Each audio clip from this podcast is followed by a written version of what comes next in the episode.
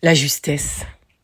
Bonjour, c'est Carole Collineau pour le quatrième épisode du podcast La voix de la licorne. La justesse.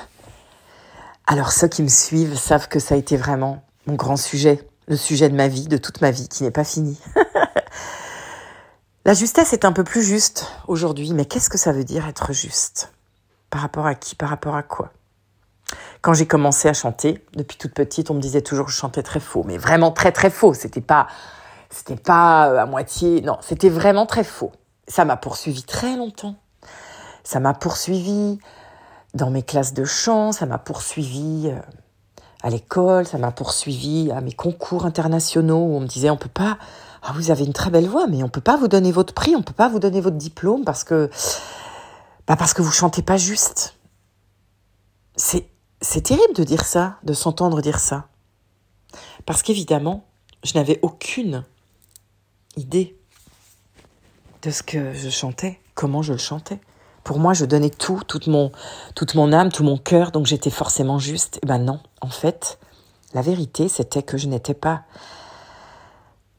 dans cette justesse qu'on attend de la musique qui est en accord, en harmonie avec tout le reste autour avec l'orchestre ou avec le piano ou avec euh, même avec le rythme, j'étais pas juste.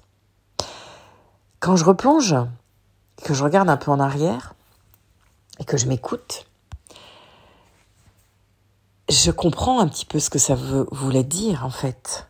Je n'étais pas juste avec moi-même parce que j'avais tellement, tellement peur. J'avais tellement peur de ne pas être à la hauteur, j'avais tellement peur de ne pas être assez, assez bien, assez importante, assez juste, assez intelligente, assez brillante pour me présenter à telle ou telle euh, audition ou tel ou tel concours, assez haut niveau par rapport aux autres, assez. Et hum, j'avais tellement peur aussi, c'est ça bizarrement, paradoxalement, de prendre la lumière, alors que j'aimais tellement être dans la lumière, mais j'avais tellement peur de prendre trop de lumière, de prendre trop de place, que je me restreignais en fait, je m'étouffais, je me muselais. Et, quand je m'écoute et, et, j'entends les premières phrases, les premières, les premières phrases des morceaux, je sens toujours cette petite étroitesse que j'offre au public plutôt d'ouvrir les vannes de mon cœur, d'ouvrir les vannes de mon âme. Donc la voix, elle est toujours un peu posée, mais un peu légèrement en s'excusant, ce qui fait qu'elle ne prend pas toute la dimension du souffle, la dimension de l'espace. Elle vient en disant eh, Excusez-moi, est-ce que j'ai le droit d'être là? Est-ce que j'ai le droit de faire ça? Est-ce que je peux prendre un tout petit peu de lumière sans, sans abuser? Est-ce que je peux oser m'éclairer? Est-ce que je peux oser la note? Est-ce que je peux oser respirer dans cet espace? Est-ce que je peux oser ouvrir mes ailes? Est-ce que je peux oser vibrer cette intensité que je ressens moi à l'intérieur de moi, tout en me sentant complètement décalé avec les autres, parce que je sens bien que moi je vibre tellement fort, tellement intensément. Je vois bien que les, les autres ne sont pas dans cette intensité. Je vois bien qu'à chaque fois que, que je quitte quelqu'un avec qui je, je viens de vivre un moment exceptionnel, je, j'ai le cœur qui serre parce que je sais que ce sera plus jamais comme ça et, et, et qu'on se reverra peut-être pas de sitôt, en tout cas pas de cette façon, et que du coup ça me ça me met le cœur à l'envers, toujours assise au bord des larmes. Et, et je, je, vois bien que les gens, ils passent d'un truc à un autre, d'un événement, d'une situation, sans et sans aucun jugement. Je dis ça sans aucun jugement, attention, parce qu'on ne sait jamais à l'intérieur, on n'est pas à l'intérieur des personnes. Mais moi, je vois bien en fait ce qui se passe, que je suis toujours parcourue de telles, de telles émotions que je suis en train de réprimer, parce que sinon on va me dire, mais elle est complètement barrée. On vient juste d'échanger un moment, et puis on, on, on finit par, euh, par un hug pour se dire au revoir ou autre, et moi j'ai envie de pleurer ou, ou parce que je retrouve quelqu'un que j'ai pas vu depuis longtemps, j'ai envie de pleurer, ou bien parce que je viens de m'émerveiller d'assister à une scène incroyable. Euh, je suis en montagne, je vois passer un aigle, où tout d'un coup je découvre un paysage au détour d'un versant, je, je suis saisie. Et les émotions débordent, mais je vois bien que ça fait pas la même chose aux autres, ou bien je suis sur scène et, et j'ai les larmes qui coulent. Tellement, tellement c'est beau, tellement la beauté est là devant moi. Elle est déversée dans mes oreilles ou devant mes yeux. Et tout ça, je l'ai réfréné parce que je me sentais pas normale. Je me sentais d'une autre planète, je me sentais tellement différente. Tellement différente dans cette vie où euh, la norme n'est pas la mienne. Où il faut être fort. Et pour être fort, il faut condamner ses émotions. Il faut les étouffer en fait. Alors, bah, quand je ressens ces émotions, que je suis sur scène et que ça déborde, toutes les émotions, eh ben, je ne sais pas quoi en faire. Alors, je serre mon cœur, je, je, rentre dans les cases, je lime tout ce qui déborde, tout ce qui n'est pas correct, tout ce qui va gêner, qui va provoquer un désarroi autour de moi. Évidemment, évidemment que dans ce cas-là, ma note, ma vibration peut pas être juste. Et, et, et vibratoirement, je ne peux pas être juste parce que je ne suis pas dans cette expansion d'émotions. Et, euh, et donc je serre le ventre, je respire qu'à moitié, je ne vibre qu'à moitié. Alors je suis toujours entre deux notes. Et j'ai une très bonne euh, pianiste, chef de chant qui accompagnait mes, classes de chant, qui me dit euh, dans un petit coin, écoute Carole, tu ne chantes pas faux. Tu ne chantes pas sur le timbre. C'est pas pareil.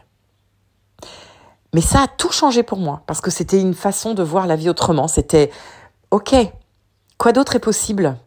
C'était juste une autre possibilité, en fait. voilà, je crée une autre possibilité. Mais ce qui est sûr, c'est qu'à partir de ce moment-là, j'ai commencé à m'apaiser, à respirer plus profondément, à me poser, à me dire, ok, ce que je ressens, c'est juste. À partir de là, je vais essayer de m'asseoir. C'est vraiment une histoire de prendre sa place dans son son, dans sa vibration tant qu'on n'est pas stable dans sa vibration, dans sa respiration, qu'on n'a pas tout l'espace pour soi, en soi, qu'on serre les fesses, qu'on serre le bide, qu'on essaie de ne pas prendre trop de place, qu'on a tellement peur, forcément, il reste une, une moitié qui ne vibre pas. Et dans cet espace restreint, la vibration, elle ne trouve pas sa place, elle ne trouve pas à se lever, elle ne trouve pas à, s'étendre, à se poser. Et comme je dis toujours, la voix, c'est comme un planeur. Donc le planeur, il a besoin d'air, il a besoin de souffle, il a besoin d'espace. Sinon, il va se tanker contre les murs, il va retomber tout très vite, il n'a pas l'énergie nécessaire pour se lancer avec le souffle, porté par l'air. C'est exactement pareil pour la voix. Et à partir de euh, ce moment euh, où cette personne me dit tu n'es pas, tu ne chantes pas faux, tu n'es juste pas sur ton timbre, je commence à comprendre ce que ça veut dire de s'asseoir sur le souffle, de s'asseoir dans sa voix, de prendre tout cet espace et de pouvoir enfin déployer ses ailes et d'ouvrir sa voix et de pouvoir se laisser porter et, et, et, et projeter comme ça par le souffle. Euh, voilà, ça a été vraiment une grande leçon. Ce premier petit mot, tu n'es pas Mais ça m'est arrivé, hein. ça m'est arrivé de chanter euh, lors de prestations commandées, par exemple, euh, à des mariages, où j'ai chanté un Ave Maria de Schubert, en répétant très vite avant avec un, organiste de, l'église.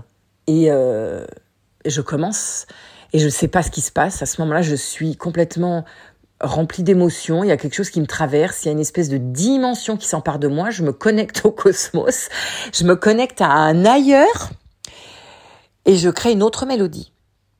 Voilà. Et, hum, et à la fin, les gens me disent "Oh là là, c'était magique car vous avez fait un truc mais mais j'ai pas reconnu Schubert en fait, l'organisme s'est complètement planté, non? Il a pas pu vous suivre hein. On n'a pas on n'a pas reconnu. Mais qu'est-ce que c'était beau. Ben voilà, voilà le paradoxe, c'est que quand on ouvre ces vannes, quand on s'autorise à être, parfois on sort un peu des cases, parfois on, sort un peu de l'académique, on est guidé par autre chose. L'intuition, ces petites voix qui s'emparent de vous, qui vous relient au divin, vous font connecter relier entre le Père ciel et la Mère terre. Et à ce moment-là, il peut se passer tout un tas de choses. C'est ce que j'aime aujourd'hui dans la vie, que je mène. C'est de connecter à d'autres réalités, à d'autres possibilités.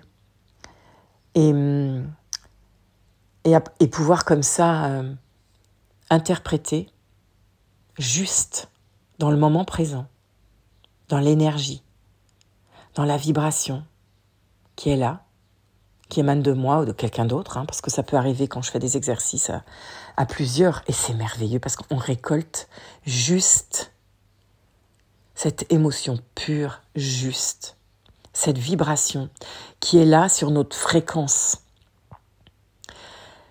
Il n'y a plus de problème de justesse, il n'y a plus de problème d'espace, il n'y a plus de problème de temps.